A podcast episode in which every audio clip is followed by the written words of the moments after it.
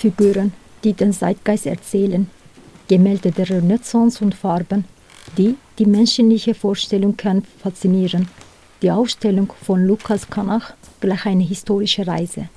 Die Ausstellung Kanach, die Anfänge in Wien, würdigt erst einmal die künstlerischen Anfänge Lukas Kanachs und mit ihm einen der bedeutendsten deutschen Maler der Renaissance. Schon bei Betreten der Ausstellung bereitet sich eine mystische und historische Atmosphäre aus. Und auch noch nach 100 Jahren leichtende Farbtöne anfangen uns. Dann beginnt Katja Baumhoff, stellvertretende Leiterin bei der Kunstsammlung am Römerholz, die uns begleitet hat, zu erzählen. Diese beiden Bilder gehören im Römerholz. Also die sind immer hier.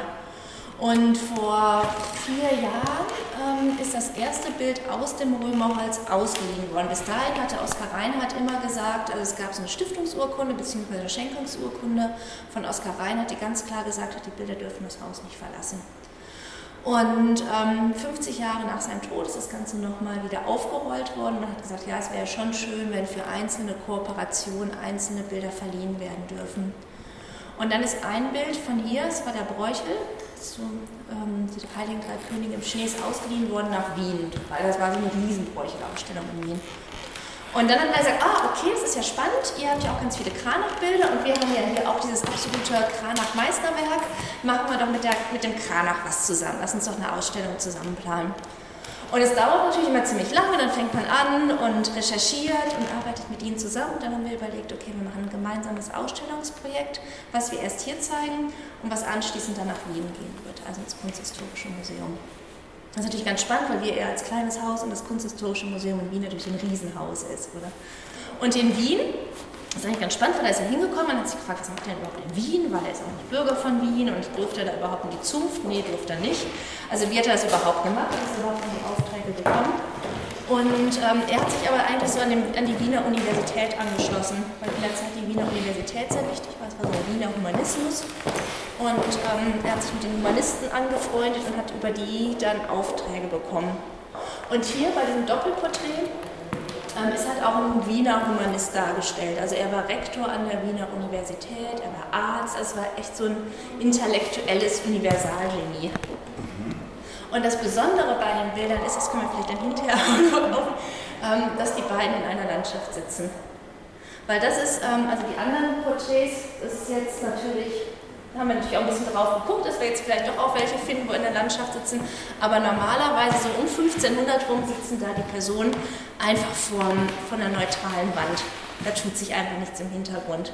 Und die beiden sitzen jetzt in der Landschaft. Und in der Landschaft ist ja total viel noch ähm, so kleine Details zu sehen. Und das kann ich euch gleich erklären. Und eine andere Besonderheit, was wir auch gemacht haben, ist, einerseits ist es ja ein Doppelporträt, also die beiden gehören zusammen.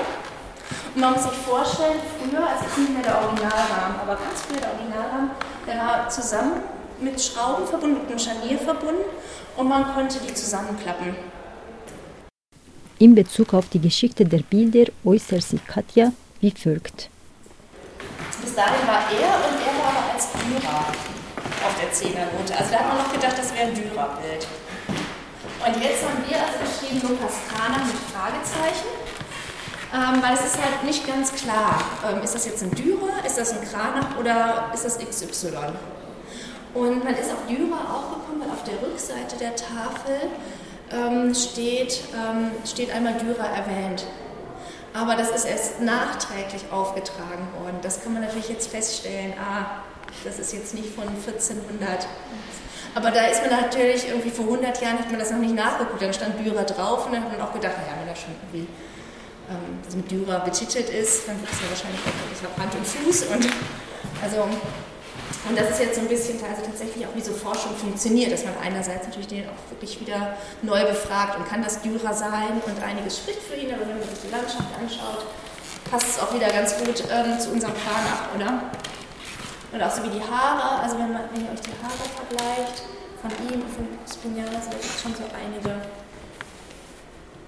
ähm, Bezugspunkte. Und auf der anderen Seite, wenn ich also jetzt wirklich rein nach der Landschaft gehe, also für mich wirkt die Landschaft hier so ein bisschen flacher als auf dem Cuspinian-Bild.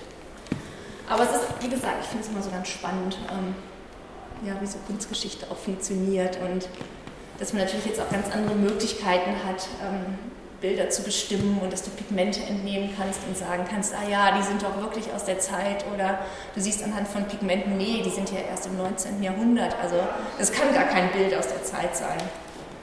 Und du kannst natürlich auch mit ähm, Holztafeln kannst du ganz genau bestimmen, mittlerweile mit der Dendrochronologie, von, von, von wann der Baum ist, wann ist der Baum gefällt worden und wo hat der Baum gestanden. Also echt total unglaublich spannend. Wenn du nochmal auf dem Bild guckst, ist ja wirklich nicht mal ein Zentimeter. Und vor Dingen auch gleich kommt da nochmal eine, die dann also ins Wasser geht und das schwimmt, das ist unglaublich. Das, weil du siehst sogar, wie die Wellen so an den Oberschenkeln und dann halt die Beine, die im Wasser sind, die dann anders sich ähm, ja, so brechen. Oder, wie gesagt, das ist ja auf dem Bild ein Zentimeter. Katja verwendete die folgenden Ausdrücke, als sie die Renaissance und religiöse Figuren in die Gemälde bewertete. Also ich denke, es ist einfach die Renaissance, dass du also wirklich plötzlich so dich loslöst, auch von der Kirche, also wirklich von diesem Kirchendoktrin und auch von deinem Auftraggeber, weil sonst war der Auftraggeber die Kirche. Weil die haben gesagt, ah, wir wollen doch mal dieses Altarbild und und jetzt plötzlich, also gibt es auch weitere Auftraggeber, ähm, es gibt Fürsten, es gibt jetzt hier Intellektuelle, es gibt plötzlich eine Wiener Universität, die Intellektuelle aus ganz Europa anzieht. Und dadurch kommen natürlich dann auch wieder andere Themen auf und du kannst dich so ein bisschen loslösen rein von den heiligen Bildern. Ja, und Renaissance, also es ist wirklich so diese Wiederentdeckung der Antike und auch dieser Aufruf des Selberdenkens, also eine frühe Aufklärung. Und deswegen ist es wirklich, wie du sagst, es ist schon ein Bruch, ganz klar, aber das ist echt so eine. Abschließend möchte Katja auf Folgendes aufmerksam machen. 1500, genau, 1570, 1580, also es ist nach der Kranachzeit. Aber auf zwei Bildern sind es wahrscheinlich verloren gegangene Porträts von Prana. Also die gab es mal, die Bilder, die sind dann in diesem Buch abgemalt worden, aber heute gibt es die Bilder nicht mehr. Also es ist das einzige Dokument, dass es diese Porträts halt auch mal gab. Die Ausstellung wird vom 12. März bis 12. Juni in der Sammlung Oskar Reinhardt am Römerholz ausgestellt.